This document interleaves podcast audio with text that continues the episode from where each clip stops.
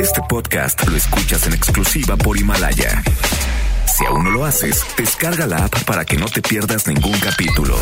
Himalaya.com. Son las 7 de la noche en la Ciudad de México. Bueno, casi. Y luego de seis años, 1844 programas. seis productores, más de 40 colaboradores, 23.569 multas de gobernación, algunas muertes, varias desgracias, un terremoto, otro divorcio, tres circuncisiones, dos gatos, una enfermedad nueva. Y un derrame cerebral. Inicia Charros contra Gangsters con José Luis Guzmán Miyagi, igual de malo. No se orillas en la orilla. Adelante, adelante, adelante. Y Jairo Calix Albarrán, igual de rosa. La dupla más revolucionaria del mundo. Desde Malinche hasta el Baester Gordillo. ¡Comenzamos!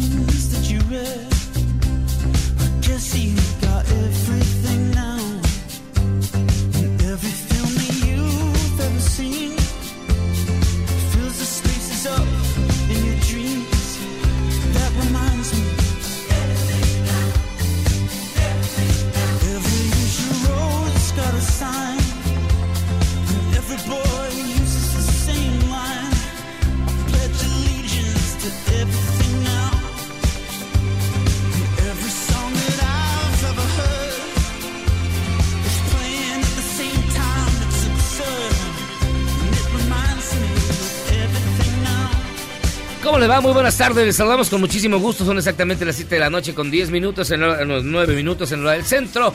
Esto es Charros contra Gangsters. Usted está escuchando a The Arcade Fire. El disco se llama Everything Now. Es del año 2017 y es de lo último que ha sacado esta gran banda de origen canadiense, particularmente de Montreal. Y este suena bastante, bastante interesante. Con esto le damos la más cordial bienvenida a este que es el mejor programa en la radio. Yo soy José Luis Guzmán y usted nos puede escuchar a través del 102.5 de su FM y www.noticiasmbs.com. Hoy tenemos un gran programa y para demostrarlo está con nosotros el insigne doctor Zagal. Hola, ¿qué tal? Encantado de estar con ustedes como todos los... No es cierto, no, como todos no. Usted falta mucho. No, sí vengo.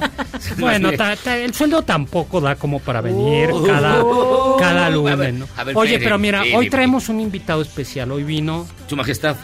Agustín de Iturbide. Si ustedes lo pueden ver en cámara, aquí está Agustín de Iturbide. Usted lo conoció personalmente, ¿no? Sí, era un gran hombre.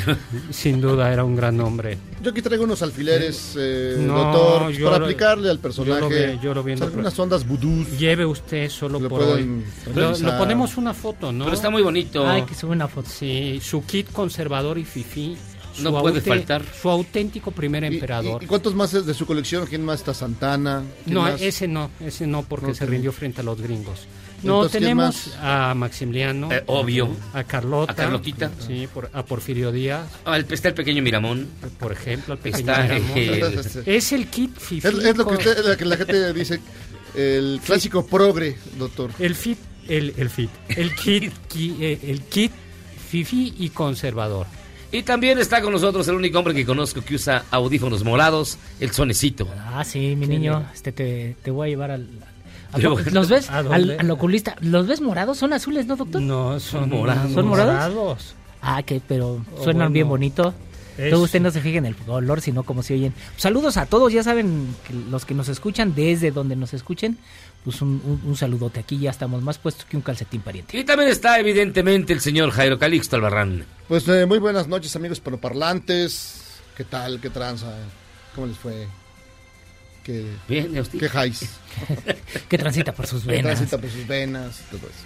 No, pues fíjense que muchísima información, pero particularmente el tema es este, pues, todo lo que ha pasado en torno a la propuesta del el próximo lunes 9, un día sin mujeres. Bueno, ha habido de todo, desde los oportunistas, hay que llamarlo de como son, los oportunistas de todos los partidos que se han querido colgar, pero también la mezquindad de algunos otros que hablaron ya de fake, fakinistas o fake... Ah, ¿qué le? Conspiración conservadora La conspiración propia de los conservadora. neoliberales. Eso no Dosis. existe, claro que es una vil mentira. Malditos sean. Y también de que si tienen, les va a dar la, que no, que sí trabajen, porque si no les va a dar la tentación de lavar trastes. Ay, Ay, no, qué barbaridad. Esa sí estuvo. Eso sí lo dijo alguien, ¿verdad? Sí. No sé si yo, yo le buscaba como el sarcasmo o algo, pero no creo que No, no lo creo tiene. que no, ¿verdad? Claro que no, por supuesto. Fue ¿No? un No, no. Fue no, un problema de sinapsis. No, no, no. ¿Te cree, doctor? ¿Sí lo cree? Yo creo, ¿no? Eh, ¿Qué le digo? Y para- Porque precisamente más- para documentar su optimismo, hallan los cuerpos de dos mujeres en Ecatepec. Continúa esta ola de feminicidios cada vez más visibles. Y les recordamos que tenemos un WhatsApp 55 41 83 91 45 55 41 83 91 45 para que usted nos llame, nos opine, nos diga qué es lo que piensa y nosotros queremos empezar con su bonita y gustada sección que se llama Ya no tomé tío. eso. Y bien, ni nosotros nos atrevemos a tanto. Del programa La Voz de Pitic de Hermosillo, una conductora dice... ¿Es en serio lo que dice esta conductora? Lo dice Mire, de verdad. Mire, escuche en serio. Este programa se llama La Voz de Pitic de Hermosillo, Sonora. Sí, sí, sí, in- incluso una, una violación es una en- es una fusión de amor. Entonces, este es una fusión de amor porque los dos sistemas, aún así sea agresivamente, quieren juntarse y a través de, del- de la fusión esa, pues explota ese amor y van a seguir juntos, van a seguir juntos aunque la pareja o esas personas no se vuelvan a ver. No. Híjoles, le faltó fusión de sinapsis. Falta ¿Quién la- es? De verdad, ¿eh? Se llama La Voz de Pitic en Hermosillo y esto dice una conductora No, pues que no. es una fusión de amor. No, señorita, señora, sinapsis, neuronas, neuronas, conexión. Y Mario Núñez Mariel, quien es bisnieto del capitán de fragata Adolfo Basó, ¿Quién murió en el Palacio Nacional? Ah, no, murió después del Palacio Nacional en la decena en la escena trágica, Fue fusilado. Se aventó un discurso apasionado frente a López Obrador. Mire, escúchelo. Yo, yo nunca vi, nunca escuché tanto amor en la voz de alguien como este individuo. Que A bueno, ya solo le pasó, le faltó tirarse al piso para que le bailara encima. Mire, A ver, échelo. Escuchemos.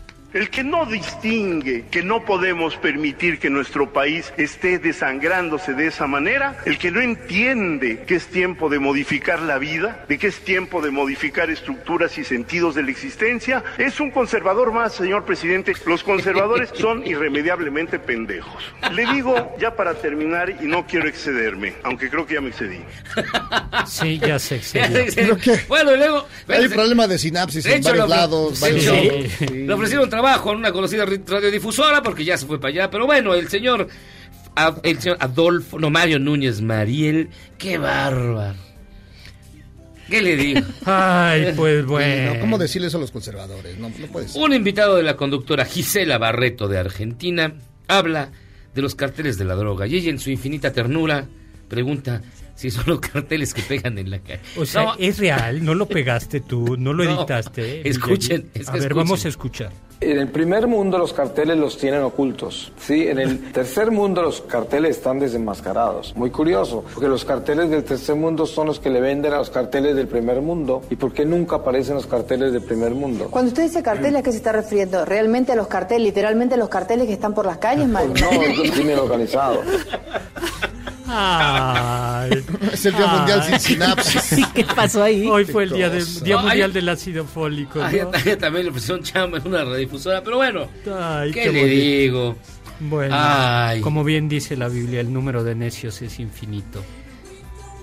Eso dice la Biblia. Estul- bueno, dice, peor dice stultorum numerum infinitum, que necio puede ser como estúpidos o, o estultos o necios. Gracias, doctor, por ilustrarme. El número de No, es barbaridad. Y, la- y prepárense amigos, porque si esto no fuera poco, debemos prepararnos para una eventual pandemia de, de coronavirus. Ese fue Zagal, ¿eh? Ay. Oiga, si soy re mal usted. Ay, ay. Fue ensayado. fue- Ay, sí. Esto fue ensayado. Usted ya está malito, doctor Yo nací Está enfermo. malito. Se ve que no se le da el método de Stanislavski, doctor. Yo nací enfermo, Pero, bueno, ok, está muy bien, no se preocupe. pero aquí estoy vivo. Y miren, este, New Order y Pet Shop no, no Boys. tengo tos ni gripa. Y New Order y Pet Shop Boys saldrán de gira juntos. Este. Esto hubiera sido una gran noticia hace 20, 40 años, pero ahorita ya, este. Ahorita ya como para qué. Mira, esto es una cosa muy conmovedora. La Concanaco no promoverá paro de mujeres porque costaría 26 mil millones de pesos. Ay, ay, o sea, ay. ¿que, estamos o no somos? O sea, somos ¿la no Concanaco fuimos? sí promueve paros? ¿O No, cómo? que no está, no está, no Este, promovería el ahora no paro lo haría, pero, mujeres. pero en otra No, ocasión no, sí. ¿O cómo? No, la Concanaco no es lo suyo los paros. no. Ah, ya. Al No, contrario. menos este. Al contrario. Le- Se le da el esquirolaje, pero los paros no. El trabajo fecundo y creador. Sí, no, qué no, y costaría, pues qué feo, ¿no? O sea, que si van a descontar. Pues seguro, si no vas, o pides tu día, tu día económico. En mi universidad el rector mandó una carta interesante porque dijo que la comunidad decidiera. No dieron como en otra universidad el día libre, aunque luego se dedijeron, sino dijeron la comunidad y cada quien decidirá. Nosotros apoyaremos a lo que decida la comunidad. De una manera ah, bonita, ¿no? ¿De qué universidades habla usted? ¿Cuál es? ¿UNAM? No. No, no la Panamericana, en la UPS el comunicado fue oficial fue ese, que ¿Y usted de qué lado está, doctor? yo soy varón y entiendo que los varones íbamos a ir a trabajar, ¿no? ¿O qué? No sé, pues usted. Usted diga, yo- Usted húndase solito, doctor. Hable. A ver, hable sí. No, a ver, ¿qué, solo, qué es lo que hay que Lo hacer? escucho. No lo ver. Yo no sé, yo estoy preguntando, ¿no? Estoy preguntando qué. No, ese día es un día normal para nosotros. Por eso, Habrá que venir a trabajar y darle duro. por eso habrá programa. Sí. sí, sí va a haber. Pero, pero usted no ha dicho nada, le dio vueltas, doctor. No, usted le dio muchas ¿Va a ser vueltas. o no va a estar? Bueno, pues parte la O revolución. se va a tomar, o se va a tener fin de yo, semana largo. yo creo que todo es una, una- un complot conservador que está que ha incrementado las cifras de los feminicidios No, no, doctor, y que detrás de eso. detrás de todos esos feminismos se, oscu- Los conservadores no hacen se eso. oscu- se oscurece y se esconden las fuerzas más terribles del neoliberalismo conservador fifí anacrónico imperial que está conspirando contra este país. A mí se me hace que usted le escribe los discursos. Sí, creo que- creo que Al- usted- al- Aunque usted tiene más de- vocabulario, pero bueno. Usted es México este, Libre, ¿verdad? ¿Usted le escribe los discursos a Mario Núñez Mariel? Ay, ay, ay, pues este. Yo creí que ibas a decir otra persona, pero No, no, no. no, otra, otra persona no. No, qué barbaridad, doctor Zagal. ¿Y cómo estuvo su fin de semana? Eh, pues estuve eh, descansando, fui a dar una conferencia el más todavía. El fin de semana fue a dar una conferencia. No, una conferencia muy bonita sobre identidad gastronómica en México. Ah, mira. Y luego hubo degustación, con lo cual hicimos laboratorio, trabajo de campo, Mm. tamales, atoles. ¿De Miquilín? De- digo, de este, Chipilín. de- Perdón. De tequila, vitiligo, de fue, vitiligo. fue. mezcal. Hablamos sobre la importancia del tequila en la economía de este país. No, pues qué divertido fin de semana. No, ¿Y tú, sí. Solecito? ¿Tú qué hiciste? Pues yo. Bueno, y bebimos pues, tequila. un fin de semana muy tranquilo. Fíjate que este sábado me reuní con compañeros de la secundaria. A beber ¿Todavía tequila. viven? Todavía viven. Todavía están y en- este, se hizo un grupo ahí, y ahora este sabes que la, la tecnología. Y se. Pero ya se- todos, Se este- reunieron. Pues el- la verdad sí fui por curiosidad a ver. Para verme en el otro, a ver qué tan cateado ya voy. Pero estuvo muy agradable. Pero, pero, es que ¿qué- es una- qué- ¿cómo ¿Y saliste? qué, y qué tan cateado estás? Este, no, fíjate que hasta eso, a mis 50 todavía, todavía este, me veo bien. según yo, según yo. Según la encuesta de... ¿Y dónde fue en el asilo Mundé? ¿Dónde No, fue la no, reunión? no, nos reunimos por ahí por el barrio, en una placita de que hay por ahí en el toreo. A chelear en la Y este- cerveza. sí, Con muy a hubo tanto atraco por ahí ese día. Ese ¿Cuándo día. fue el sábado, verdad? Sí. El toreo. Sí, sí. Es que todo. habría que juntar para, Para las chelas. sí, para las chelitas. Y bien, y el domingo, pues ahí en mi casa, ahora sí que A descansar pocos domingos me quedo en mi casa, pero ahora sí, este, fui ahí al tianguis de la vía. Me fui a chacharear un, un- A vender lo que a- te habías- a- a vender a ver las que- calaveras que te habías llevado. A vender lo que te habías llevado. Es uno de los tianguis más este, grandes que hay. El de la vía Más de sí, de la- Iztapalapa. no, de la vía de, de Río Hondo. Sí tiene hasta reportajes y todo. Pero no te encuentras con Memo ahí comprando pacas y eso. ¿A dónde vas tú, Memo, a comprar pacas? ¿Al- ¿A Tepito, ah? Sí, Memo no va a la vía. No, va, ahí en va la... al hueso, a la pa- a la raza. A la raza. Encuentras en la vía ese es muy de- viejo, desde- ese tiene- debe tener como, cinco, Como no sé, dos 40 millones de años. años. sí, Desde 40 tenis años eh, usados, tenis de Plaza Roberts, o sea, de Roberto. Sí, de robar. y este, De y hasta carros encuentras ahí, automóviles, de todo, ¿eh? traen manchas de sangre, ¿no? Algunos tenis. Algunos sí hay que lavarlos Hay que bien. lavarlos bien. Sí, Un te pedazo los dan con tu desinfectante. Mira, un que, que te enseñe los tenis que trae, por favor. Ah, los, mira, los, que te, los que te compraste, mira. No, pues... ¡Ay, sus Panam!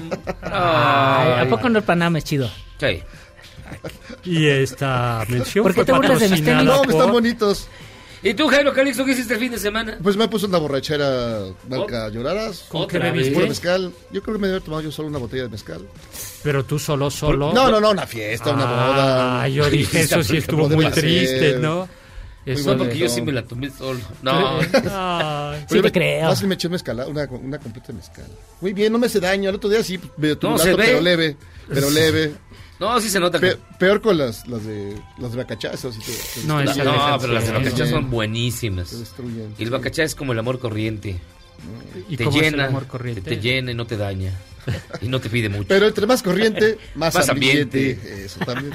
Qué bonito. ¿Y Sí usted te pone más hizo, eufórico el bacachá, Sí, sí te pone no. más eufórico, ¿no? No, no. A mí sí, a mí sí me... A mí sí me, Yo me sí da he para pasado arriba. del Dr. Jekyll a Mr. Me pone eufórico el, sí. el bacachá. Ay, ¿en serio? ¿En verdad?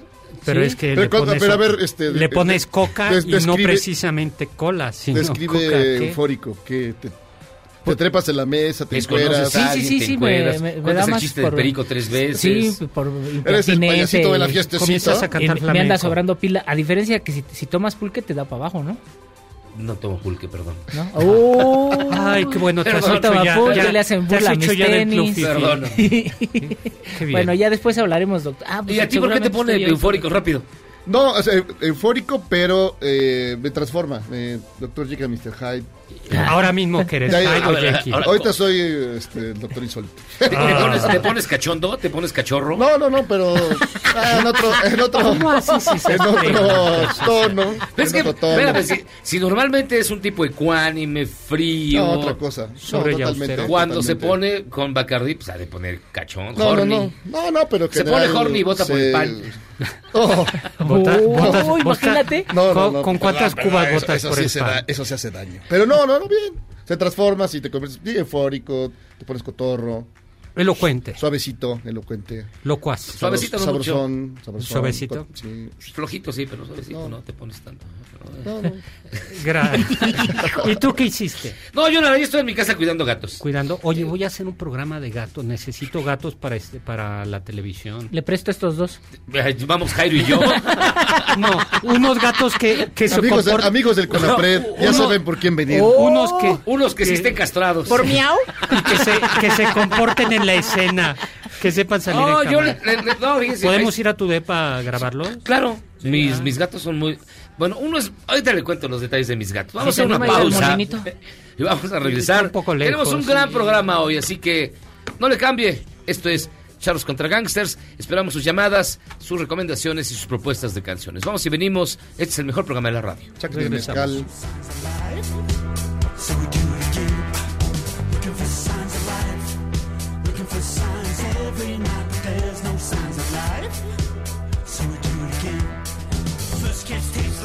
Cigarettes. Dead men walking, take your best. Once again, you lost your friends. Around and around again, those cool kids. Más rápido que un gato con el arenero sucio. Pero limpias esto en cuanto vuelvas. O que un morenista para hacerla de jamón. Él va a salir del hospital mañana. Estaremos de vuelta Anda. en el mejor programa de la radio. Bueno, es suficiente. Vámonos. ¡Aguanten! ¿A poco te vas a encontrar un billete de a millón tirado en la calle? Sí, cómo no. ¿Y a poco vas a conocer al presi y te va a dar un hueso de ministro? Sí, cómo no. ¿A qué le tiras cuando sueñas, mexicano? Mario Delgado fue reconocido como Señor Internacional 2020 y declaró que México vive su propio sueño americano, versión 4T. Específicamente, dijo que también existe el sueño mexicano, pero durante muchos años parecía imposible su realización hasta el liderazgo de López Obrador. ¿A qué le tiras cuando sueñas mexicano? Hacerte rico en loterías con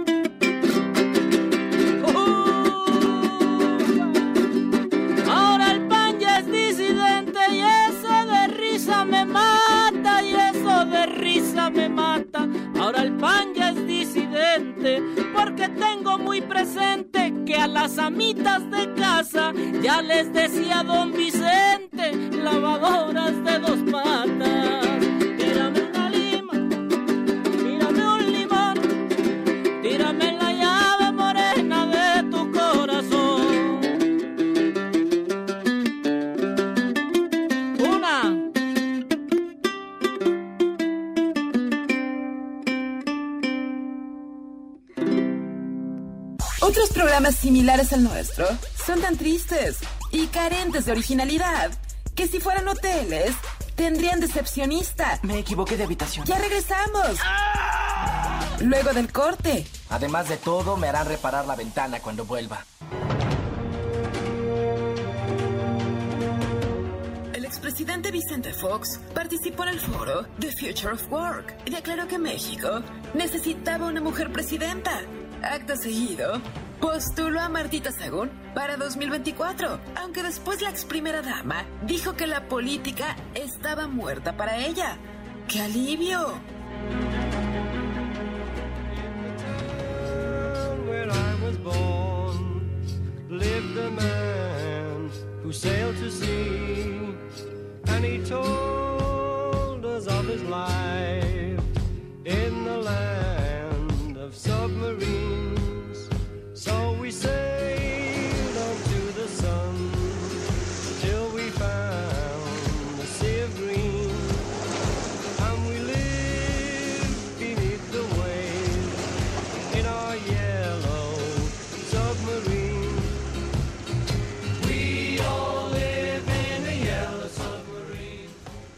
Que Miyagi es como el. ¿Cómo podemos llamarle? Eres. Ay, no sé, como es de la atalaya, pero de los Beatles. Más o menos. Entonces tú estás Yo- luchando mira, todos yo los días. para- los, los domingos en tu casa. Oiga, ¿Tiene tiempo para hablar de los Beatles? El ayatola No de lo los Beatles o el Y por un atalaya de los segundo, y por eso supongo que colocaste esta bonita melodía en rotación. Venimos ofreciéndole la llama- palabra de los Beatles. La palabra de, la palabra de Paul McCartney. Su salvación depende Este de es el. Yellow Submarine, dedicado a Santi y Alex, son un par de niños que nos escuchan. No sé por qué lo hacen, la No, verdad. no, están haciendo la tarea. da terror que haya niños. Hay niños escuchándonos, ¿te imaginas? No, no, no. No le copien nada a. Jairo, amigos, que nos escuchan. Santi y Alex no le... No... A mí no, no me copia nada, pero menos a Miyagi que lo que sigue es el Ministerio Público. Así Sí, no. que, De hecho, sí, voy, voy todos los domingos y sí toco. ¿Tiene tiempo para hablar de los Beatles?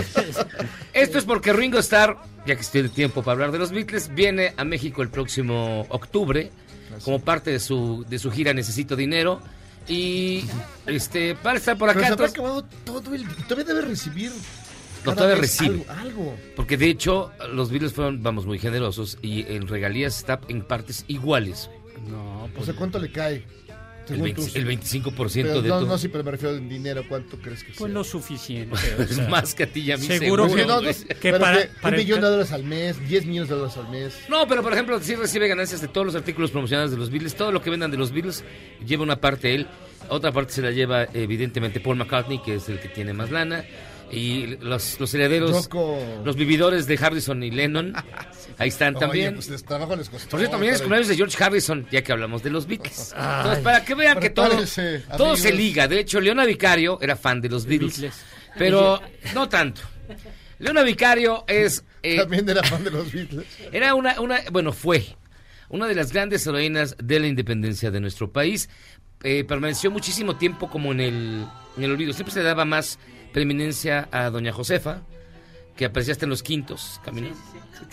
Entonces, ha, ha habido una, una recuperación del personaje de Leona Vicario. Y precisamente vamos a platicar con Diana Flores, quien la interpreta. ¿Cómo estás? Hola, muy bien, gracias.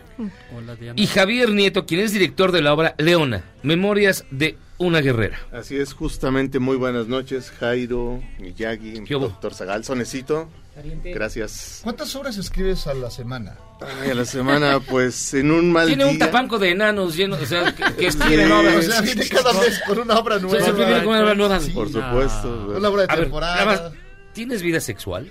Sí, por supuesto, y muy Ah, activa. No, pero claro. persona. No, pero, pero es con por otra- darme a desear, pero pero... con otra No, persona. no dejes que la entrevista vaya por ese lado. Con alguien más. Claro ¿no? que No sí, dejes que la entrevista vaya por ese lado. Yo sé lo que te digo. Ok, ok, está bien. Muy bien, muy bien. Pero que... ¿Qué, qué onda con Leona ¿Por qué Vicario? onda con ¿por qué vicario? Leona Bueno, a lo que Vicario? venimos, ¿verdad? Pues que. ¿Por qué Leona Vicario? Porque es... Bueno, pues como sabrán es el año de Leona Vicario, el Ejecutivo y este, la Cámara de Senadores tuvieron a bien dictaminar que el 2020 fuera el año de Leona Vicario, madre benemérita de la, de la patria. Eh, como bien dijo eh, Miyagi, este, durante mucho tiempo permaneció como en segundo plano a la sombra de Gertrudis Bocanegra, de la corregidora.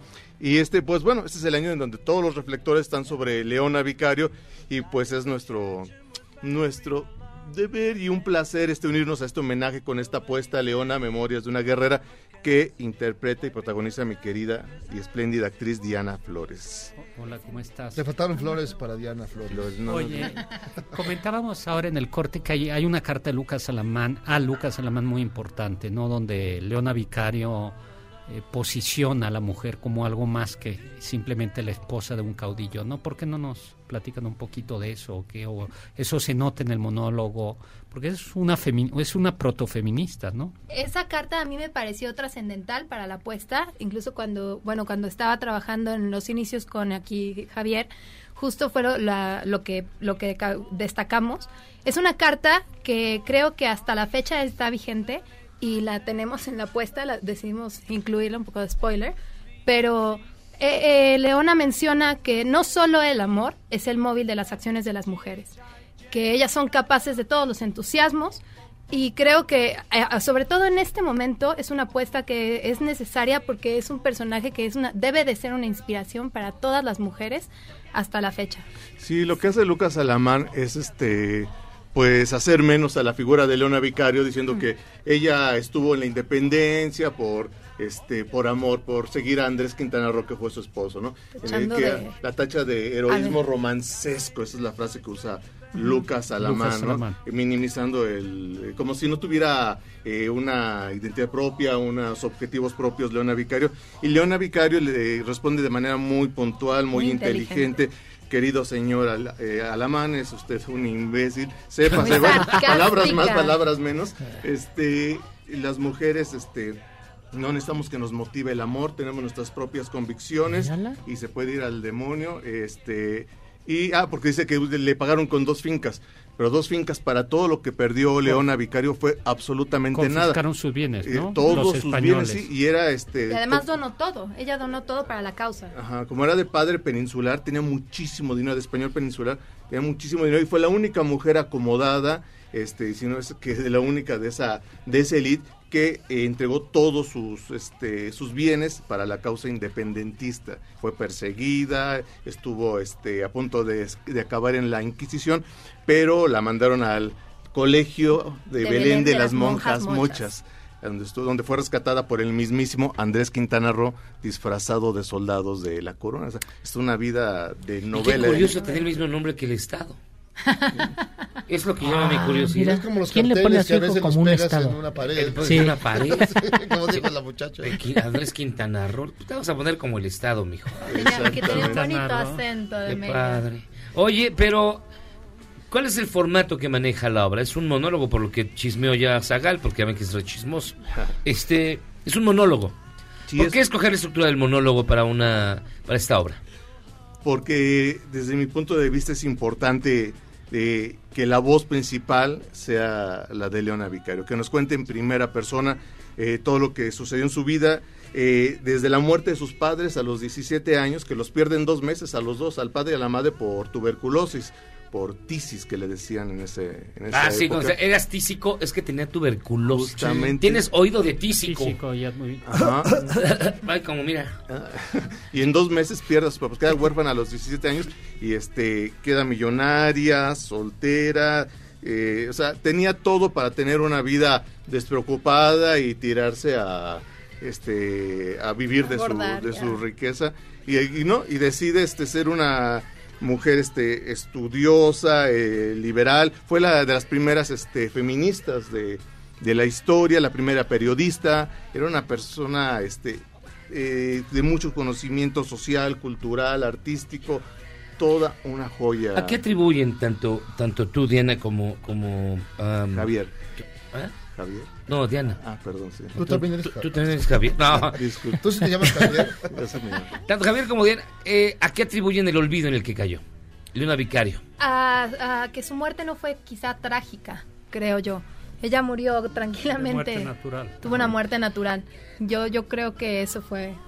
Sí, y generalmente pues al- eh, los focos han estado sobre los seres masculinos, ¿no? Los de mayor rating que Miguel Hidalgo Costilla, José María Morelos y Pavón, hasta el Pipi la tiene más rating que, que Leona Vicario. Y eso que no existió, dicen. Sí, sí, eso, eso es un mito, pero a lo mejor sí, a lo mejor. Pero lo que sí fue cierto fue la masacre de los españoles en la Lóndiga Sí. de Granaditas, que tienes como una mancha oscura en la época de la lucha independentista, ¿no? Porque barrieron con hombres, mujeres, niños, a todo el mundo les dieron cueritos, están parapetados en la Alhóndiga de Granaditas, y eso también lo, lo platicamos aquí en Leona, Memorias de una Guerrera. Es una vida emocionantísima, creo que de las eh, vidas más interesantes de la época de la, de la independencia, y qué bueno que por fin se le dieron todos los focos que merece esta mujer.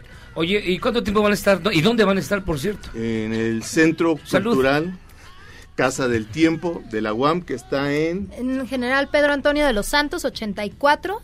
Es cerca de Metro Juanacatlán, a una cuadra. De sí, Ay, la qué bonito lugar. San Miguel Ah, Chapultepec. ya, ya sé dónde. Ese, caser- ese caserón. La, la casota, una casa roja. Blanca o no? Blanca.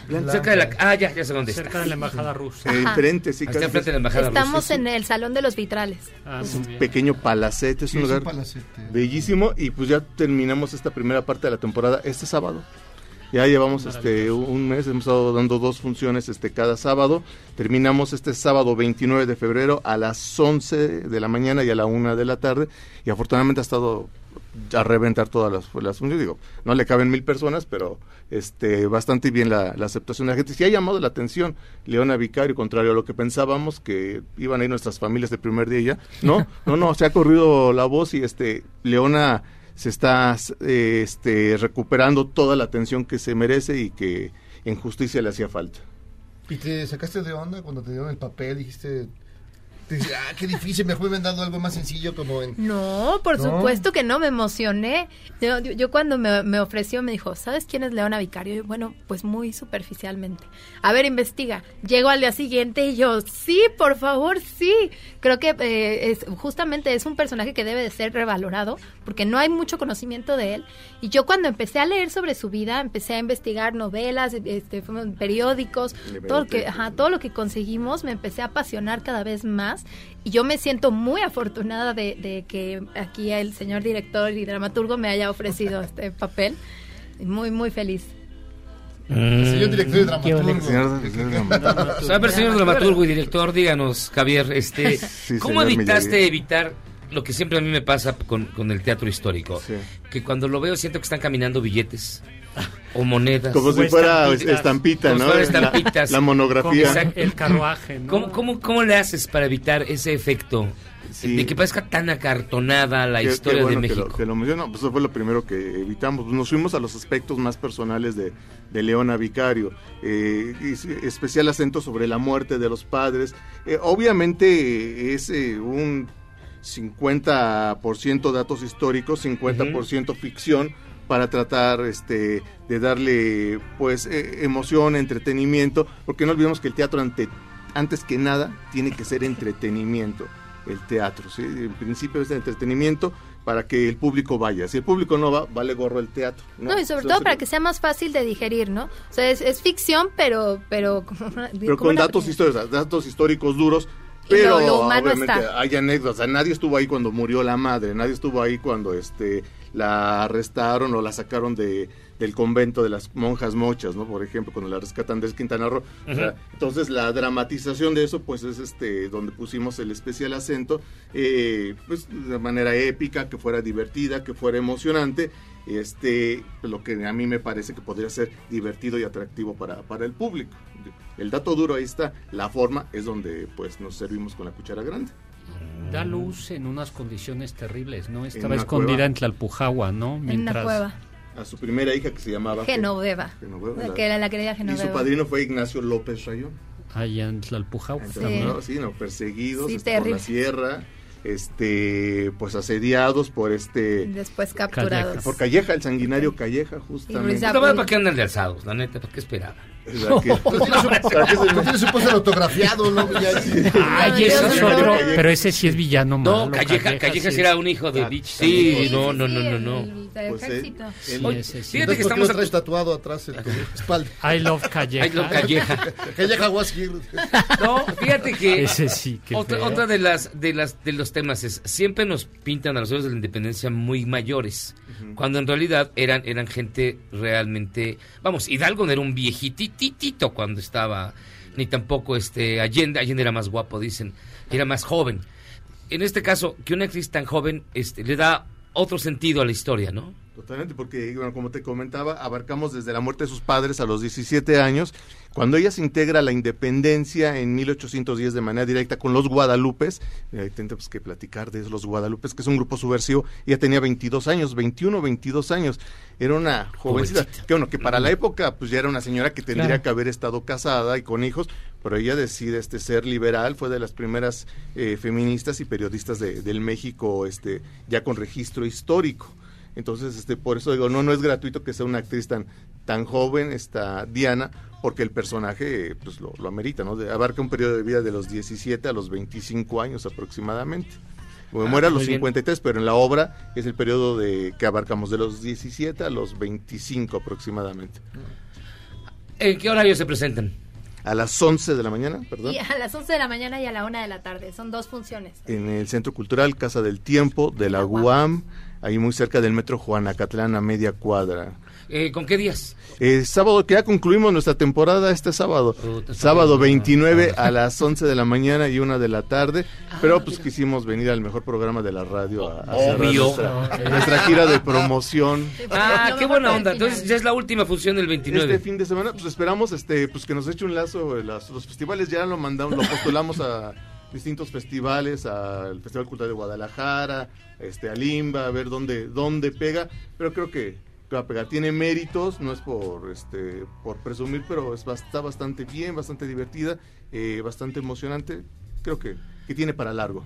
No, pues Diana Flores, actriz y protagonista de Leona, Memorias de una Guerrera, y Javier Neto, su director y dramaturgo. Gracias por estar con nosotros. Gracias Muchas a ustedes, gracias mi a querido ustedes. Miyagi Jairo, doctor. Hombre. Bienvenida. que nos Y, y bueno, este, es- esto lo, lo trae eh, la, el- la Secretaría de Cultura de la Ciudad de México, ¿no? Eh, no, no, no, es un esfuerzo independiente. No me digas. Totalmente hechos con nuestros este, recursos. El vestuario sí es una coproducción de Limba. Ah, de Limba, muy bien. El Limba no se puede con el vestuario, pero todos los demás es con nuestros pesos y centavos. Entonces, denle oportunidad a esta obra que vale mucho la pena. Muchísimas gracias. Gracias a ustedes. Gracias. Vamos a hacer una pausa escuchando a The Beatles. Vamos y venimos. Esto es Charlos contra Gangsters.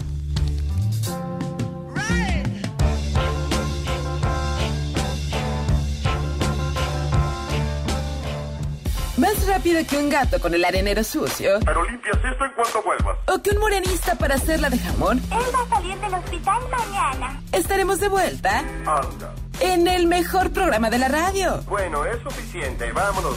Aguanten.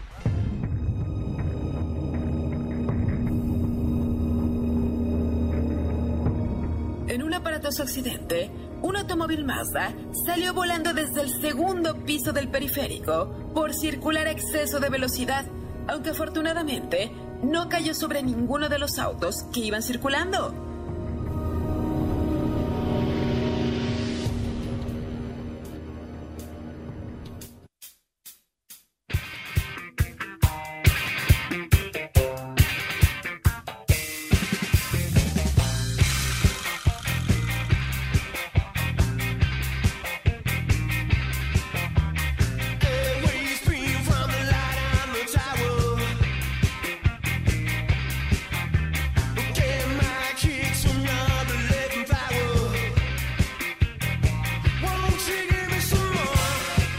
Vuelta en Charlos contra Gangsters escuchando a The Dead 60s, es decir, los 60 muertos.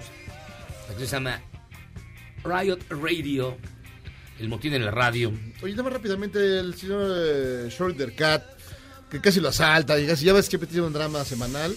Entonces le mandamos un gran abrazo. Un abrazo, amigo. mi estimado amigo. Ya. Siempre le pasa algo. Un bolillo. Oye, échate una, no sé. No, hazte una limpia, Una carnal. limpia, una limpia. de pirul. Mira, que te pasen un huevo por la cara Ya con eso. y ya O con dos. eso se te quita todo. O dos. Al mismo tiempo.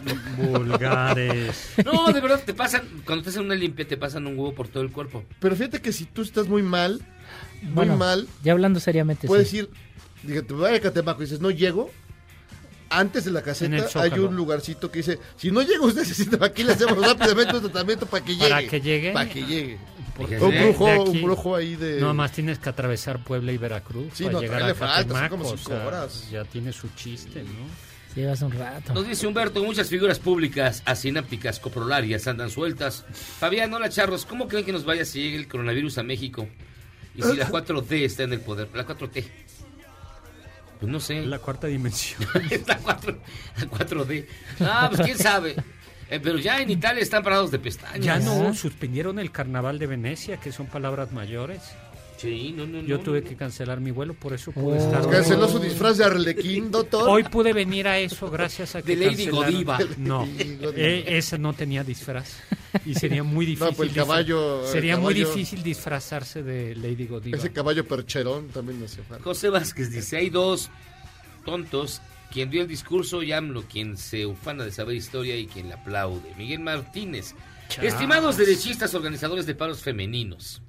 Y en una de esas hasta de paros masculinos. Buenas noches, ¿cómo trae el hígado para empezar la semana? Pues bien, todo tranquilo. Bien. Bien. O sea, un par de ginebras el fin de semana. Kevin Sánchez, ya sabía que Mario Delgado le iban a dar el premio a señor internacional, más que nada porque él es de aquí, pero sus ojos son de fuera. Saludos. Es bueno, es bueno. Cristi Gutiérrez, felicítenme porque Ay, ojón. es... Cristi Gutiérrez, felicítenme por- porque hoy es mi cumpleaños. número Felicidades. Felicidades, pariente. Congratulations. Jorge Larios, ¿me podrán recomendar algún libro que hable de rock? Hay un chorro, Uf. ¿de cuál? ¿Pero de cuál? ¿Rock mexicano? ¿De Rock los una Beatles? idioma. introducción al rock así de- para todos los que no sabemos rock. ¿Sabes cuál? ¿Cuál? Alguno de José Agustín. Sí, el Es de... más, la contracultura en México de José Agustín es Oh, extraordinario No, para tiene uno de especialistas. ¿Cómo se llama? Ahí, el otro... Ay, tiene otro nombre. Te deja buscarlo. Pero tiene uno, uno de puro rock que te lleva de la mano, ya tú ya buscas más otras cosas. Sí, de hecho, uno de los grandes libros, por ejemplo, que yo empecé este a con el que empecé más o menos fue el de José Agustín de la Contracultura en México. Ah, mira. Bastante interesante porque habla del desarrollo de las drogas, la contracultura, bastante chido. Eh, ese, por ejemplo, te puede servir para entrarle. Juan José Marín dice, feliz inicio de semana a la clica más letrada y malévola de la radio mexicana. Por favor, déjenme en paz al doctor Zagal. Por Ya lo traen de bajada. Eso quisiera yo. Eduardo y la familia Merchan Díaz. Buena tarde, changos lavatrastes. Ya me soltaron de la Ah, corrección. el rock de la cárcel se llama. Ah, el rock de la cárcel. de José Agustín. Y tiene uno de. Va disco por disco, que se llama Los mejores discos del rock. Y ese le entra al rock nacional e internacional, así que Juan puedes- Villoro también tiene texto. Digo, para que empiece. Villoro tiene, sí. Y luego ya para que ya le puse por todos lados. Buenas tardes, changos lavatrastes. Ya me soltaron de la correccional por andar deseándole la muerte al Miyagi, pero que ya se muera. Saludos al doctor Zagal, Jairo y al maestro Solicito. Saludos, pariente. Aida, los felicito por excelente programa. Mándenme saludos. Saludos. Saludos, saludos. Saluti. Buenas noches y saludos desde la tres veces H Heroica Jardín Balbuena para preguntarle al doctor Zagal. Balbuena. ¿Qué solución daría usted para inhibir y terminar de facto con el problema de asesinatos de mujeres y niñas en este país? Saludos. No, no hay ninguna solución, pero mm, así de, pero claramente el tema es la impunidad y la impunidad supone pasar por los ministerios públicos. Mientras no haya una profesionalización y depuración de los ministerios públicos, de poco sirve lo que hagamos, ¿no? Anónimo, desde la base de taxis de aquí, laborando, escuchándolos desde hace siete años, desde el inicio del programa, el mejor programa de la radio. Gracias, Muy mi querido bien, Anónimo. Saludos. Pausa, vamos y venimos. ¿Quién será? Todavía falta Zagal. ¿De qué vamos a hablar, Zagal? Pues yo hoy es 24 de febrero, hay que hablar de la efeméride de hoy. El Día de la Bandera. Y el plan de Iguala, que no se nos olvide.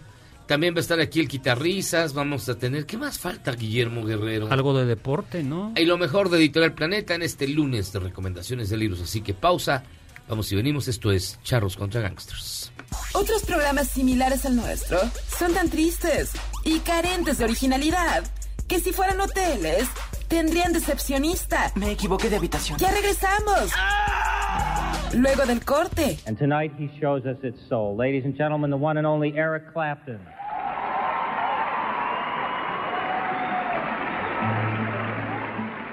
El 24 de febrero de 1993, Eric Clapton ganó tres Grammys por su álbum Unplugged, grabado para la cadena MTV. Este formato, que fue innovador en su momento, fue duramente criticado, al punto de catalogarlo como un concierto de blues para yuppies. En este álbum, Clapton cantó la canción in Heaven, dedicada a su hijo muerto meses antes.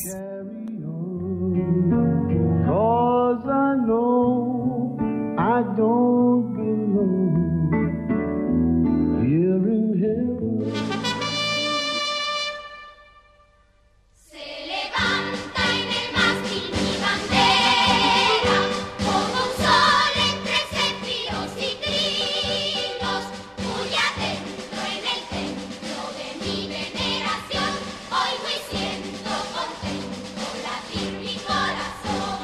Estamos de vuelta, Charros contra Gangsters, y escuchamos al coro infantil de la Escuela Primaria Diurna número 18, Mártires de la 4T, que está interpretando el juramento de bandera, si no me equivoco se llama. Se levanta, sí. Toque de bandera.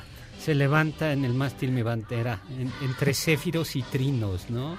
Yo pensé que se ibas a dar el nombre del, del coro niños porque ese era un disco clásico de, ro- de rondas de infantiles. no, de rondas infantiles y venía esa canción y todas las rondas infantiles. Pero sí es un coro en forma bien. No, sí es un coro bien bonito, cantan bien Sales con los mártires de la no, 4T. pero es, es, sí es horrible. Ese era lunes en la mañana, escuchabas, eso es como perrito Pablo, decías ching, ya es lunes, ya hay que comenzar Pero no toda la en mi secundaria me acuerdo que se cantaba. Los Se alumnos cantaba, cantaban sí, por eso, pero Cuando iba a la primaria ya este, era la Trigarán todavía. No, No, No, mijito, cantaban no- el himno de España. Eh, eh, en el Calmeca, Iba el virrey a en el. Calmeca que Tlatuani Ah, llegaba y el güey cantaba- Tlatuani. Eh, el Tlatuani llegaba a Cuauhtémoc y cantaba, no, Cuauhtémoc ya nos tocó de salir. Ya, ya, ya, Llegábamos, ya le tocó una graduación. Cantaban las Ochipizzaguas. eh, que- el- el- el te- co- con el coro del Yaucali. Con ¿no? es, con es, con ese. Y luego, y luego ya nos tocaba en Palacio Nacional, pero con el pendón real, pero ahí era el 13 de agosto para celebrar la conquista Claro. de México. Ese era el día que celebraban la Con conquista el de México, el virrey. 13 de agosto. Ahí me tocaba ser abanderado con el pendón real, con el virrey. Ah, entrando mira. 13 Iba de agosto. zapato blanco, de pantalón blanco y zapatito boleado. Exactamente, chonguito. Casquete corto. No, se usaba... Sus patillotas como Agustín. Di- No, No, como este. no, eso ya es del siglo XIX, en el siglo XVIII y en Ah, no, el siglo usted XVII. estaba peluca. Se usaba peluca, peluca blanca, primero larga y luego ya peluca blanca con coletilla atrás. ¿Esa patillota cuándo se puso de moda, doctor? Ese es del siglo XIX. ¿No la puso Pero López por la Portillo? misma razón, ¿no? Ya estaba Elvis en ese tiempo. Oye, pero no. La- Fíjate que el 24 de febrero todo el mundo nos vamos con la finta de que es el Día de la Bandera. Oiga, se le cae la cabeza. Pues es que mi... Agárremela. Agá- Mira, agárrela acá. Porque si le cae la cabeza. No, de verdad se le va a caer la cabecita. Bueno, es que tenemos aquí a un Agustín A veces me. Tenemos a un Agustín de Iturbide eh, aquí al aire, lo estamos viendo. Porque en realidad es el 24 de febrero, es el plan de Iguala. Ah, ¿no es el Día de la Bandera? Se promulga el plan de Iguala en la ciudad de Iguala, precisamente, Ah, después, unos días después del abrazo de Acatempat, y se llamaba el plan de Iguala que proclamaba la independencia de la América septentrional y lo proclamó Agustín de Iturbide. y a Ah, partir de ahí comienza a, se hace la bandera del ejército trigarante con sus tres colores, que son rojo, que simboliza la unión de todas las razas, la abolición de las castas, ya no había negros ni indios, ni mestizos, ni criollos, sino todas eran una.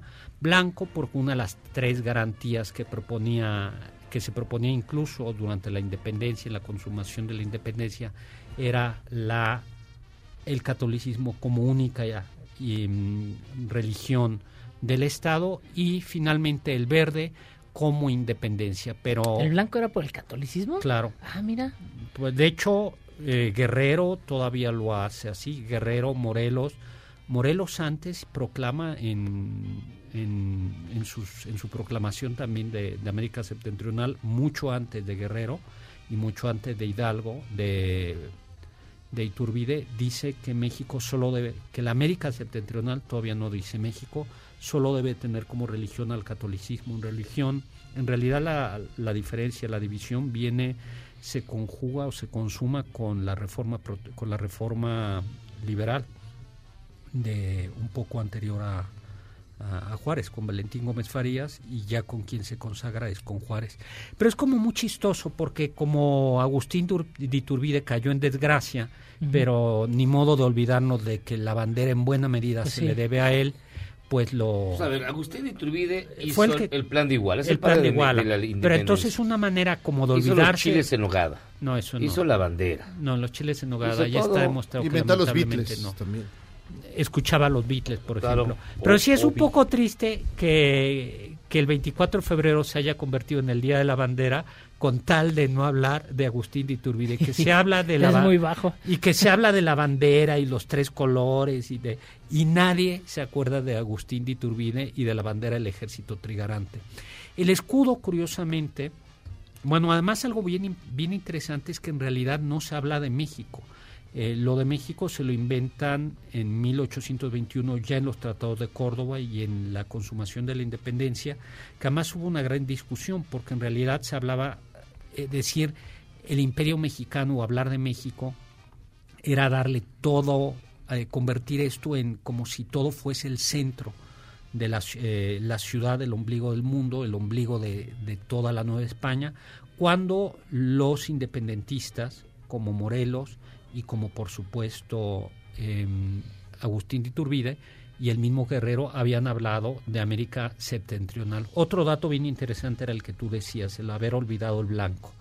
El Ah, que me escudo, dio una di- A ver, el, haber, de la duda porque... el haber olvidado el sentido del blanco. O sea, a ver, El sentido del blanco es el catolicismo y se, ha ido olvidando. ¿no era la pureza de los ideales de nuestros héroes? No, Yo, yo eso- así la tenía entendido. la nieve de, No. los- de nuestros volcanes. No, no era la nieve de nuestros volcanes. No, era, era no eran, eran las tres, no eran las tres garantías y las tres garantías del plan de Ayala y de los tratados de, era independencia verde Religión. y independencia como monarquía. Dos, blanco religión católica y rojo, eso sí, abolición de toda la división racial. ¿No es la sangre derramada por nuestros héroes? No, era la unión. No ¿Ya, todo, ven, ¿Ya ven por ir a la escuela pública? todo eso se lo inventaron después del fusilamiento y de la abolición de las tres garantías. porque Mm. por eso no celebramos el- la consumación de la independencia, no, consumamos el inicio y no el 27 de septiembre y el 28 de septiembre, que sería la consumación de la independencia, lo cual no deja de ser eh, bastante Extraño, ¿no? extraño, ¿no? Porque la verdad es que Iturbide habrá sido oportunista, pero la verdad es que Pero era mucho- bueno.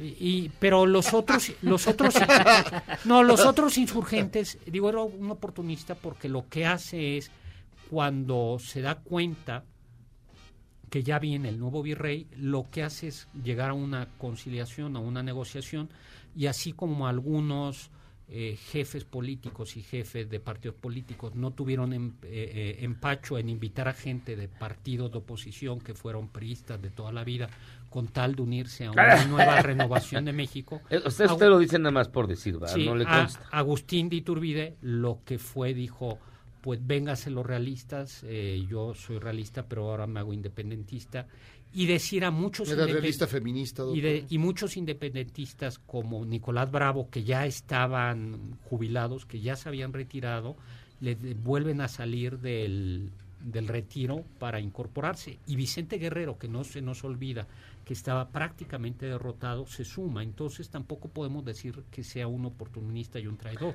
Bueno, en también buena Vic- medida, Vicente Guerrero cuando eh, es la proclamación del imperio, él jura fidelidad. jura fidelidad al imperio y además le dan cargo, le dan título honorífico a, a- a Vicente Guerrero. Vicente Guerrero también se acomodaba como podía. Claro, entonces al final fue una conciliación y lo Parece que que no estás hablando desde una olla de frijoles. y lo que no ¿Perdón? sabía Sí. No, estaba- y lo que no se había conseguido por la vía de las armas porque después del plan de Iguala ya simplemente lo que tiene que hacer Agustín de Iturbide es una serie de batallas muy muy menores, algunas de ellas en Michoacán, algunas en Veracruz y finalmente entra ya a la Ciudad de México sin derramar prácticamente ni una gota de sangre y sin tener que disparar ni un tiro. Entonces sí que se consiguió por vía eh, Ahí sí fue abrazos y no balazos. La y es como se la- sí. fue eso. eh, Fíjate, no me había fijado eso. Fue la independencia, fue abrazos y no, no balazos. Y eso, después de que lo fusilamos a él y también a Guerrero, se convirtió en el paria. eh, y yo creo que injustamente, ¿no? Porque Sí, muy injustamente. De hecho, porque además algo que sí alcanzó a darse cuenta es que los gringos eran el peligro para México. Poinsett, el primer, el, el primer representante de Estados Unidos en México, a pesar de ser representante oficial, se negó a reunirse con eh, Agustín de Iturbide, ¿no? Eh, y en cambio se dedicó a fomentar la república porque al fin y al cabo lo que le, eh, le convenía a Estados Unidos era un país dividido como lo consiguió. O sea que 24 de febrero no solo es Día de la Bandera, también es Día del Plan de Iguala, de los tres colores de la enseña nacional, que además no tienen pasado prácticamente en México. El color que habían utilizado Morelos, por ejemplo, era el azul de los Borbones. Entonces no hay eh, todavía la gran... y el doliente de Morelos, esa, esa, esa, este, púrpura. esa bandera que parece como de Calacas. de Calacas. Sí, el doliente Morelos. Utilizaba púrpura, una cruz, blanco y negro. Y ne- El doliente. o sea, sí. Pero la que más utiliza, lo que sí aparecía era el águila, pero el águila aparecía en los virreyes, incluso en el escudo, en el escudo de la Ciudad de México, en el escudo virreinal aparecía en tres, eh, en tres eh, arcos romanos aparecía el águila. Y el águila la- comiéndose la serpiente no es prehispánica, eso es un invento relativamente moderno del, de la Nueva España. Usted viene a destruir toda nuestra educación No, de, de pues primero a sexto. Esto fue, este momento fue patrocinado por México Libre. Sí, qué barbaridad. Está Bien bien, hecho. está Y bueno, bien. después su, su majestad fue fusilado arteramente en Y- Soto la Marina, en y luego Tamaulipas. nos dedicamos a... Después de él viene Guadalupe Victoria, que se llamaba Guadalupe Victoria, se puso el nombre Guadalupe, porque en honor a la Virgen de Guadalupe, que es el único presidente que terminó su, eh, su, su cuadrienio, su periodo bien. Después de eso son veintitantos presidentes hasta Maximiliano. Hasta que llegó el orden. Y luego ya vino Juárez y luego... Pero, pero no llore, doctor. Ya me conmovió. No, pues es que es triste. Usted ¿no? sí está como tuberculosito.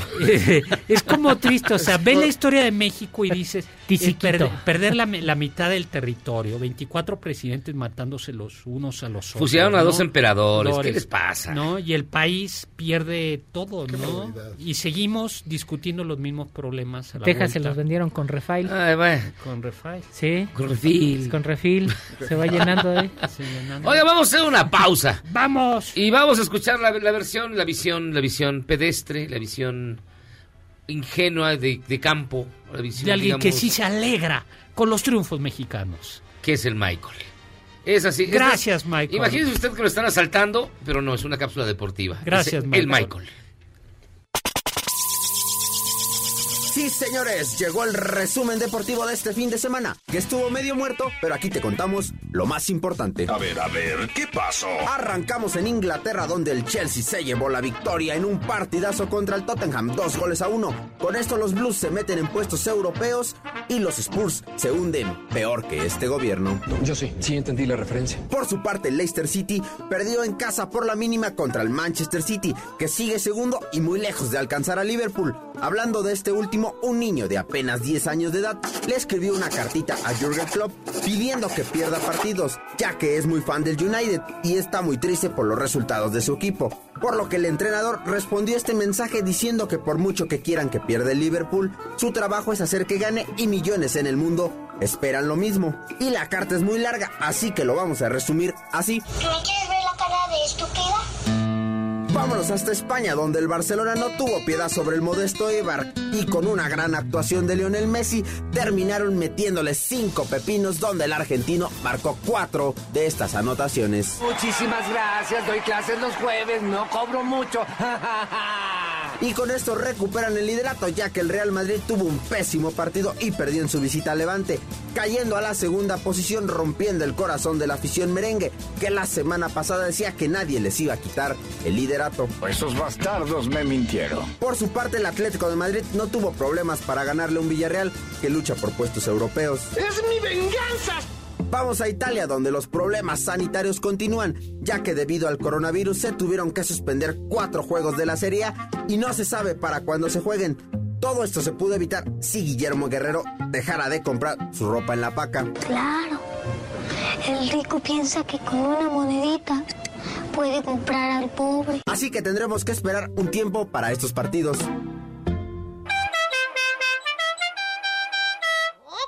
Cerramos con la Liga MX donde el poderoso América le ganó a Monterrey que marcha por la calle de la amargura y está último de la general, mientras que las Águilas son líderes del torneo. En ese momento, Cell sintió el verdadero terror.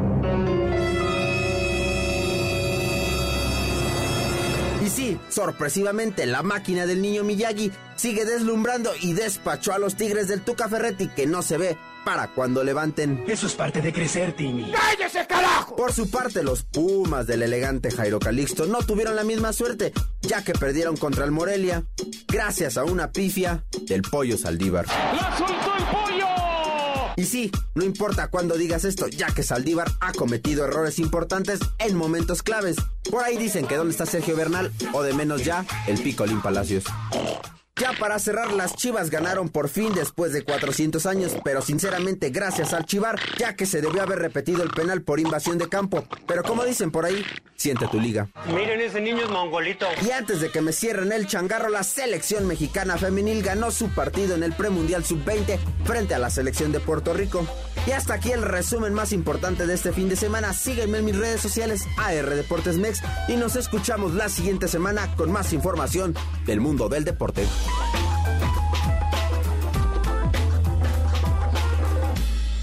Más rápido que un gato con el arenero sucio. Pero limpias esto en cuanto vuelvas. O que un morenista para hacerla de jamón. Él va a salir del hospital mañana. Estaremos de vuelta Anda. en el mejor programa de la radio. Bueno, es suficiente. Vámonos. Aguanten.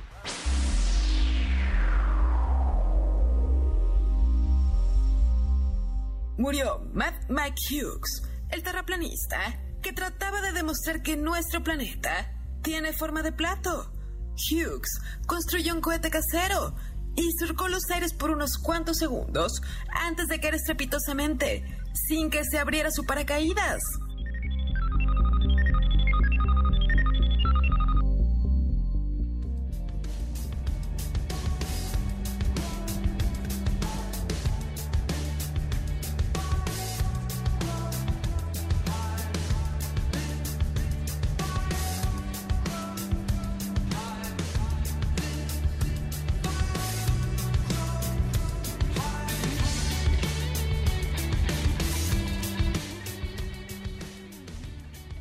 Hola, hola, estamos de regreso. ¿Y por qué estamos de regreso?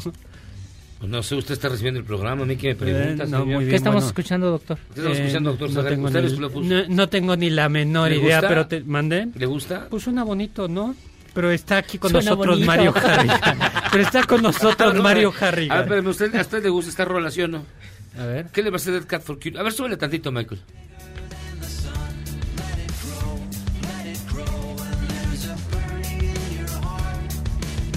Habla de amor y cosas que yo no conozco.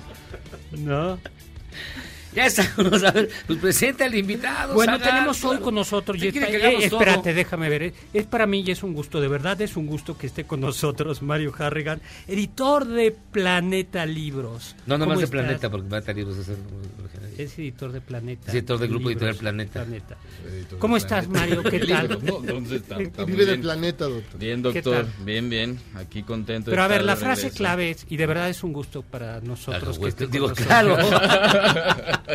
para mí también, para Qué mí bueno. también, doctor.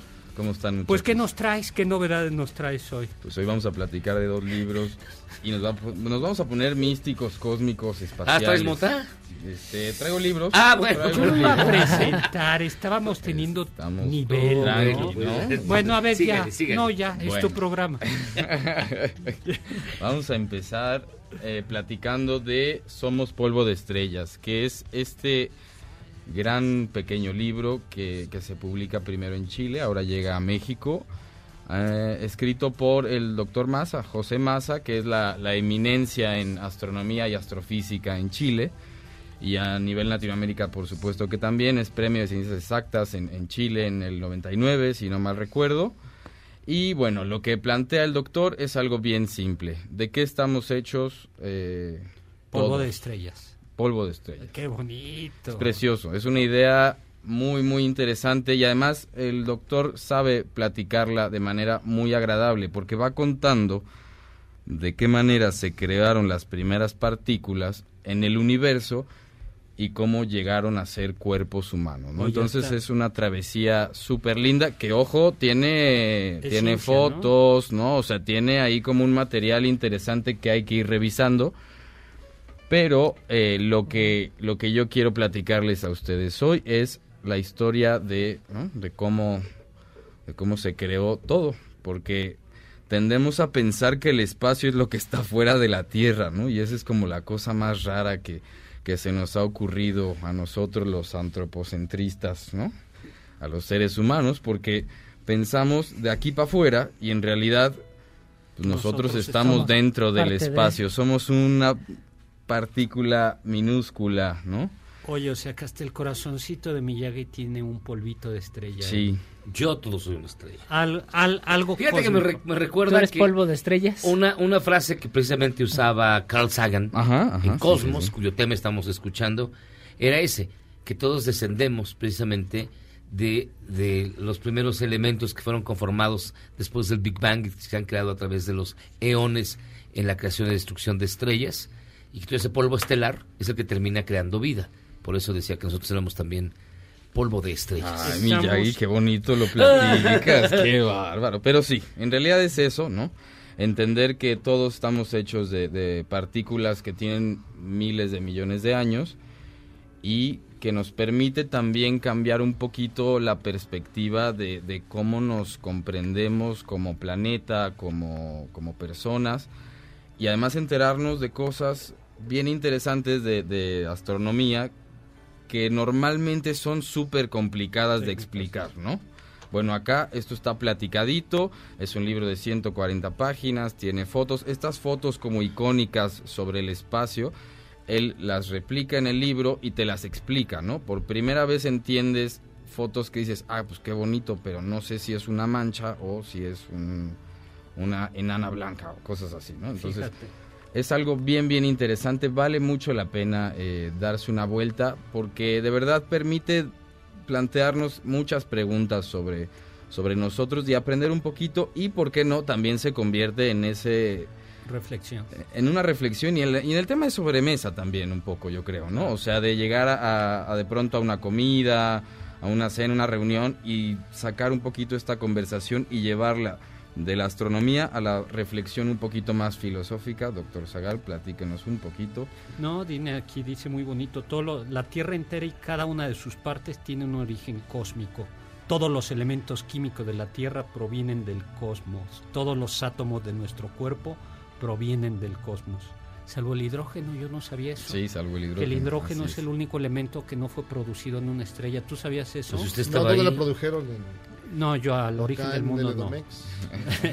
Pero y tiene también, tiene también un prólogo de Pepe Gordon. Sí. eso también le, le- le da otra dimensión porque él Bueno, encuentra o sea- estas, estos tipos de temas, les encuentra el lado poético, el lado lírico. Claro, sabemos que, que José Gordon tiene esta cualidad para platicar también temas muy complejos y platicárselos a cualquier persona y lo entiendes y de repente te sientes como más inteligente, ¿no? O sea, de repente de la nada. no, pero, Pero la verdad es consigue, que la- el prólogo de, de Gordon es padrísimo porque te va llevando por, por un camino que luego no es fácil tomar para, para cualquier lector, ¿no? Entonces lo hace muy bien, lo platica súper bonito Pepe Gordon en el prólogo y te da como, te abre la puerta a entender por qué todo está hecho de polvo de estrellas. Maravilloso. Está bien bonito. Tiene- las fotos están muy padres. ¿eh? Aquí hay una que usan, por ejemplo, en Cosmos, en la segunda edición, que yo no sabía que era la fotografía de la, de la nebulosa de Hélice, que en el centro tiene una enana blanca Exactamente. que está perdiendo la envoltura.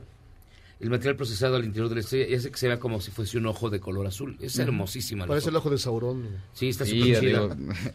si pueden, googleenla porque es una imagen muy famosa, pero en el libro ya lo entiendes de otra manera, ¿no? Eso Ya es no lo que, lo es interesante.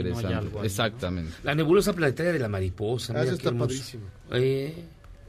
Oye, pues está muy padre, porque la verdad lo que necesitamos mucho es ciencia, porque si no puede llegar cualquiera a la presidencia de la República que no sabe de ciencia.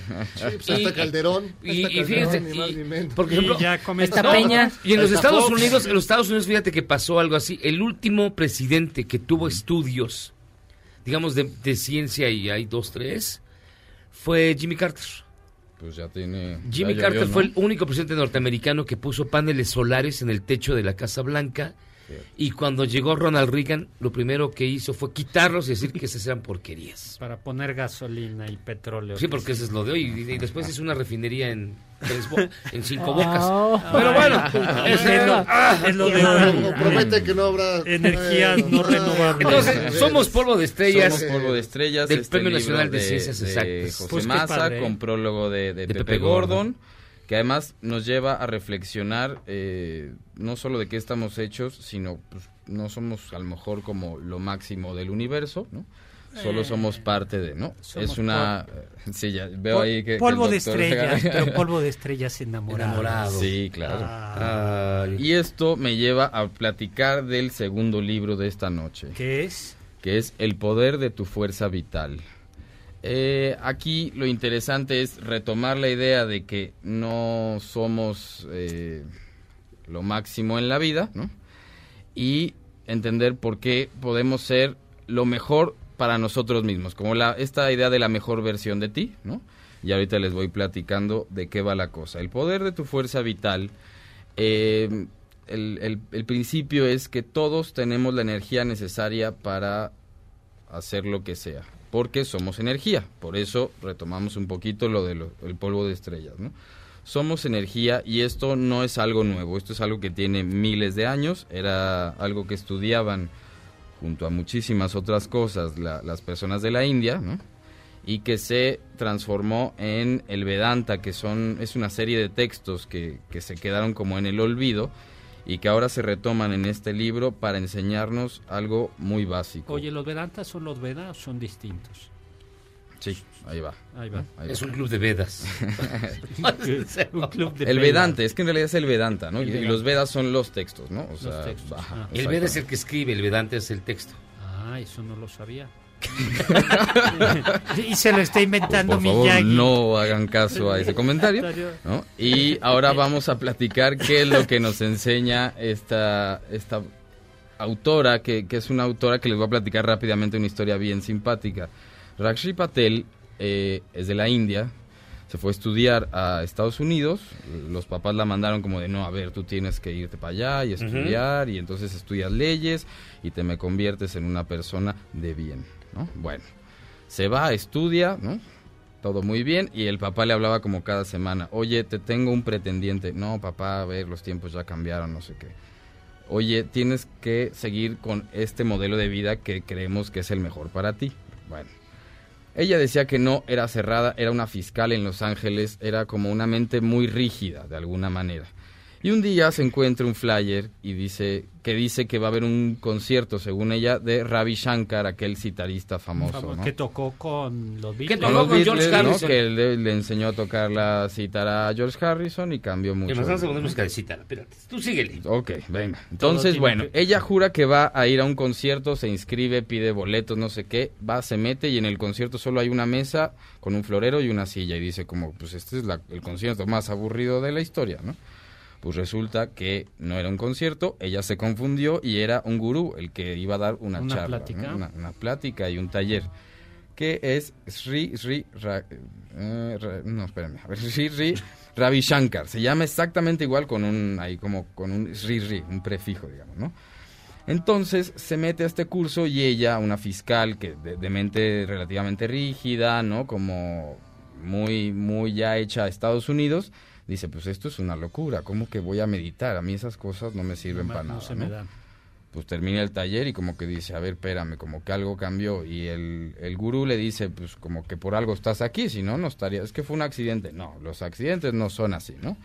Entonces ella se mete a, a tomar un taller más largo, ¿no? Y de repente, al poco tiempo, ya está preparándose en la India para eh, dar clases de todo lo que va a estudiar, que es el poder de la fuerza vital. La fuerza vital es lo que está dentro de todos nosotros. Estamos hechos de fuerza vital. Y aquellos que creen que están estresados, cansados, deprimidos y demás, en realidad es porque tienen desajustados sus niveles de, de- fuerza vital.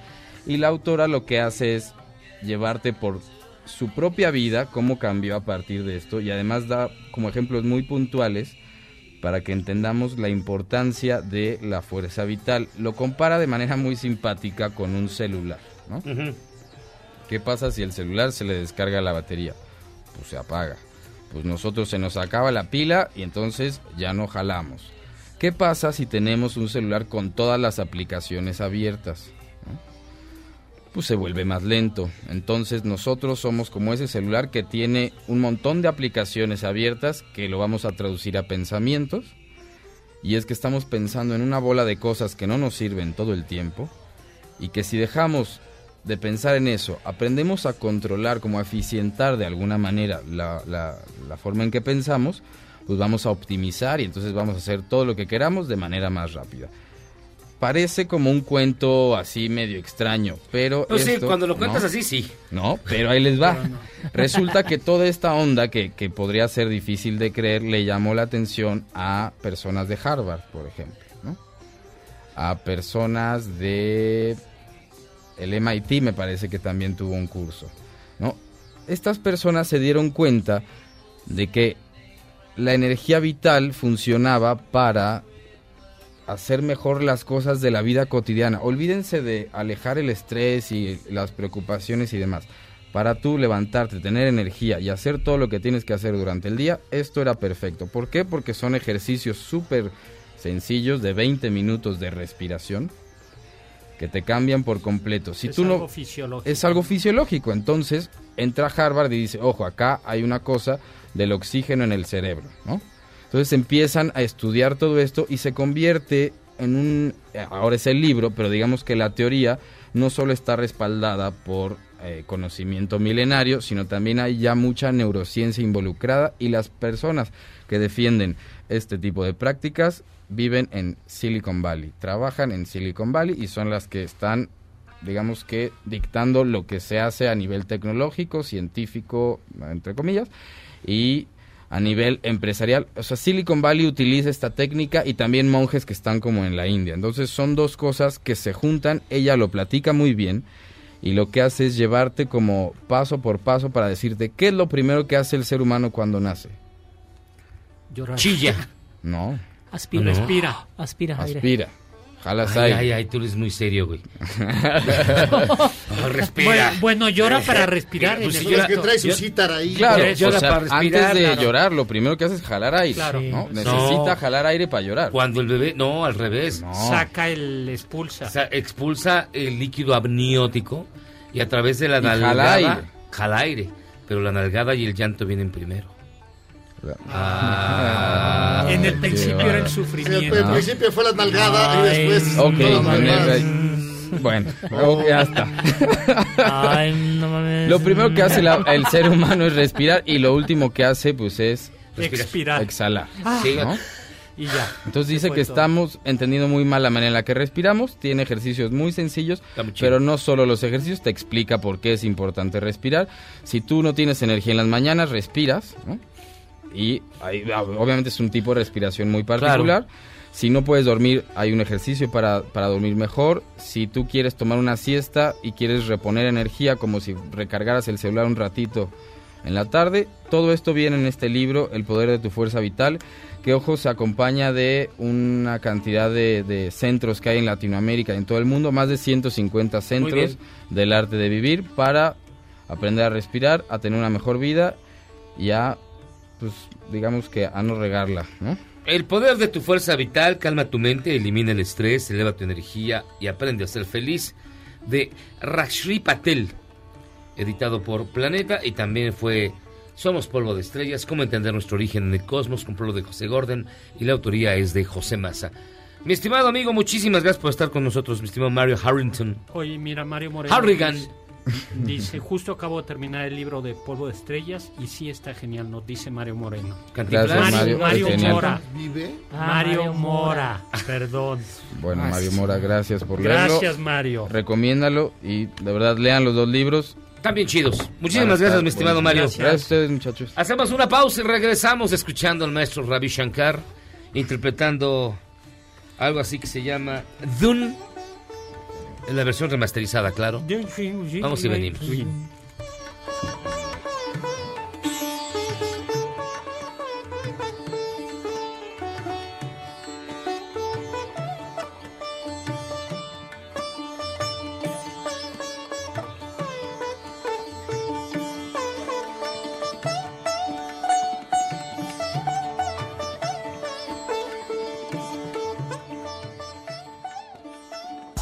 Programas similares al nuestro son tan tristes y carentes de originalidad que si fueran hoteles tendrían decepcionista. Me equivoqué de habitación. Ya regresamos.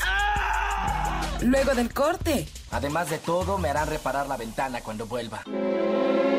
Si sientes feo cuando me voy, ¿qué sientes cuando regresamos a Cheros contra Gangsters?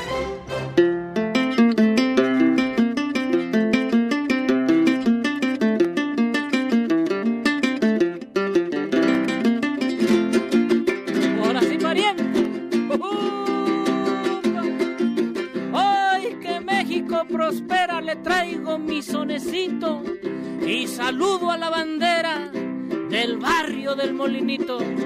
Saludos a todos por allá, carnal. Hoy que es su día, ¿no? Uy.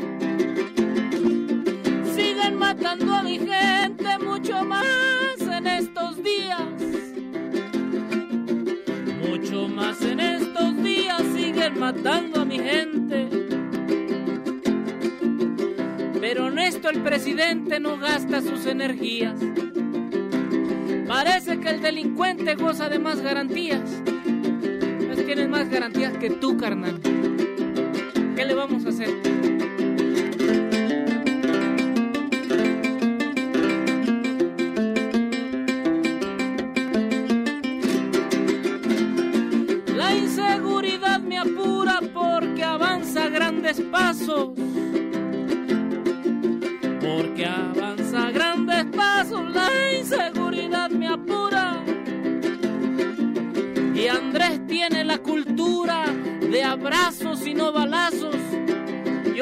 A estas alturas ya hay que tirar chingadazos. Eso pienso, carnal.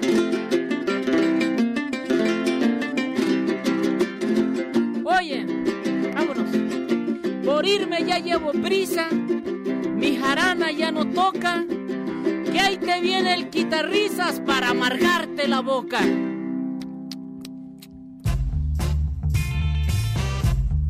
Y tiene toda la razón el y está aquí Eduardo Reyes, el auténtico, único y verdadero guitarrizas. No acepta imitaciones en otras estaciones. Dolor, sufrimiento. Esto es... Tristeza, amargura. Si no este se- es el original. Si no se le empieza a torcer la boca, no es, no es el No original. es el original. Si usted, me acaba chueco del coraje... Si no, se le duerme el, brazo izquierdo, no, no es el original. Pero recuerda que la alegría es de mal gusto, Eduardo. No Sí. te dejes amedrentar. No está de moda. El optimismo siempre será falso. De acuerdo. ¿Qué onda, mi estimado? Pues aquí. ¿Qué nos traes a ver el Wall Street Journal? Pues y Andrés Manuel. Yo diría que nos echáramos un cruzadito, porque A ver. esta semana hay dos temas que me parece que son muy relevantes. Antes de entrar con lo del Wall Street Journal, me parece que va a ser una semana clave porque se va a discutir eh, justamente las modificaciones al artículo 4 de la Constitución. Y esto es un tema bien interesante porque tiene que ver justamente con que la batería, los insignia al menos, de programas sociales del presidente de la República tengan rango constitucional. Eso es. Es un tema. Es un Los tema. arbolitos como en la No, Constitución. todavía no entran los arbolitos. Hay cuatro programas que en lo inmediato se van a discutir en la Cámara de Diputados. El primero tiene que ver con la creación del sistema de salud para el bienestar, Insabi. del cual es parte el INSABI. Es un poco más amplio sería eh, el, el sistema, pero el INSABI es eh, efectivamente la parte medular. El segundo tiene que ver con el apoyo, la obligatoriedad de apoyo económico a personas con discapacidad. Era un tema que ya el presidente venía acarreando de hacer una promesa presidencial incluso. El tercero es esta cuestión de becas a todos los estudiantes de todos los niveles, desde, eh, desde literalmente primaria hasta universidad, con apoyos económicos. Y el cuarto es el apoyo a personas de la tercera edad. Oye, de estudiantes de, sistema público, ¿verdad? Todo sistema público, correcto. Tiene que demostrarse la pertenencia a un sistema público. De lo contrario, no se desacreva la Incluyendo UNAM, ¿no? incluyendo universidades públicas a nivel nacional. Ahora, estamos hablando de una batería de... Perdón, de- el cuarto era... eh, ah, por- eh, apoyo a adultos mayores. El programa de apoyos de subsidios a adultos mayores.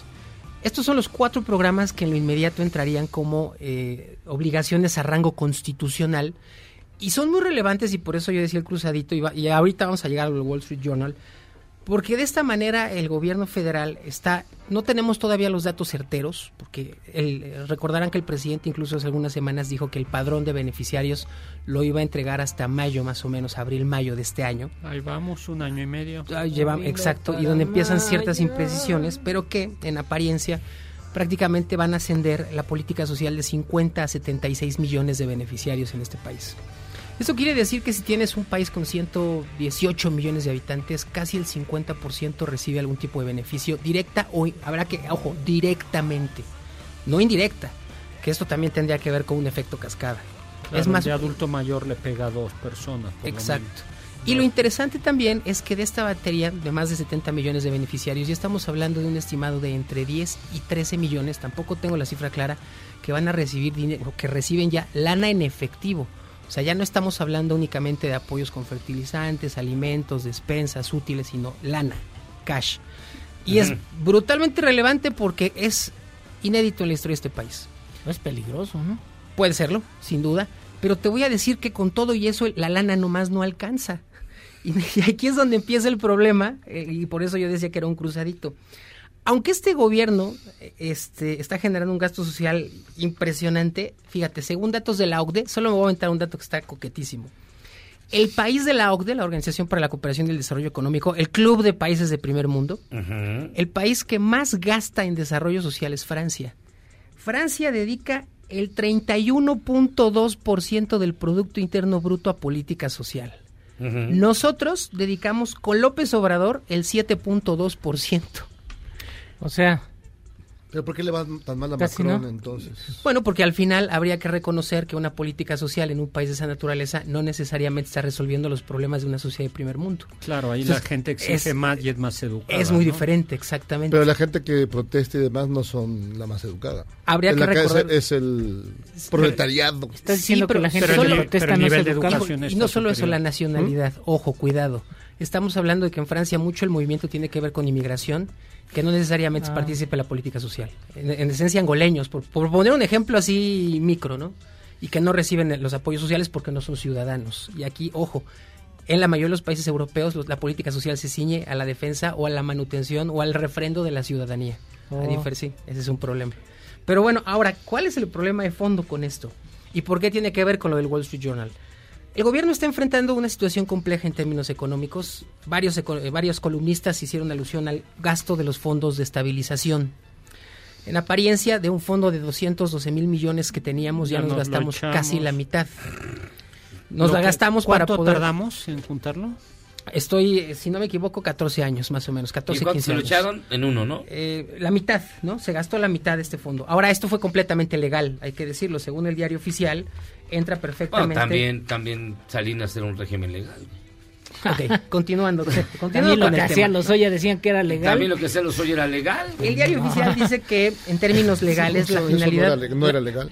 La finalidad Pero del fondo tiempo es sí. la finalidad del fondo es aminorar el efecto sobre No, las finanzas la públicas. ley. Entiende, carajo. Yo pre- prefiero mejor hablar de hoy, pero, pero algo hay de cierto. algo hay de cierto. La idea es que, en términos legales, eh, según el diario oficial, el- la idea del fondo es aminorar el efecto sobre las finanzas públicas y la economía cuando ocurren disminuciones en los ingresos. Ajá. Tuvimos una caída no tan drástica, pero sí relevante en términos, más que una caída de ingresos que sí la tuvimos, pero no fue tan drástica, lo que tuvimos fue un- una ampliación de gasto tremenda, Sí. que no supimos cómo subsanar. Y por eso, insisto, literalmente hicimos un gasto... O sea, creció el gasto. Sí, infinitamente. Pero es un gasto que, y es a lo que quería llegar, no está siendo del todo bien evaluado. A finales del año pasado, una agencia que se llama Agencia para el Desarrollo AC, GESOC, que año tras año evalúa la, eficiencia y la eficacia de los programas sociales, dijo que en este primer año de gobierno, 100 de los 122 programas del presidente López Obrador no están eh, claros, no son transparentes o no tienen una evaluación correcta. 100 de 122. Ahora, no es novedad, con Peña cerramos con 108 de 122. O sea, estábamos peor, mejoramos un poquito, pero seguimos con un rango de opacidad gigantesco en términos de la transparencia de ese gasto social.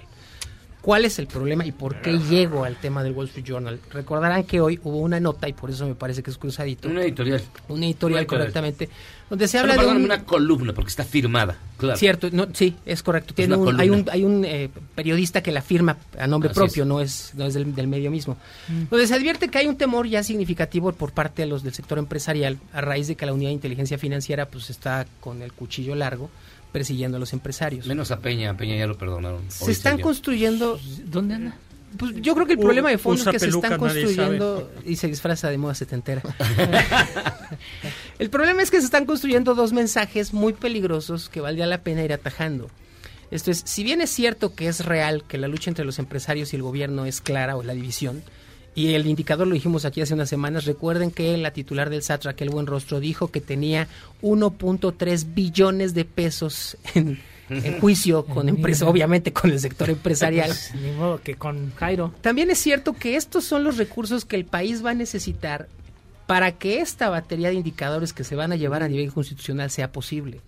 Esto es, el presidente necesita recuperar eso que fue durante tres sexenios un animal político, porque yo sí le reconozco al López Obrador habilidades para negociar, para gerenciar y para discutir, y dejar de lado un poco esa rencilla, ese encono que ya parece, me parece, una animadversión en ambos lados, histórica e histriónica, porque al final esto se está convirtiendo en una novela que cada vez nos está saliendo más caros a todos, o más cara a todos. ¿Qué hay de fondo? Un gobierno que tiene una ambición este, desmedida en términos de política social, porque me parece que lo que pretende es enorme.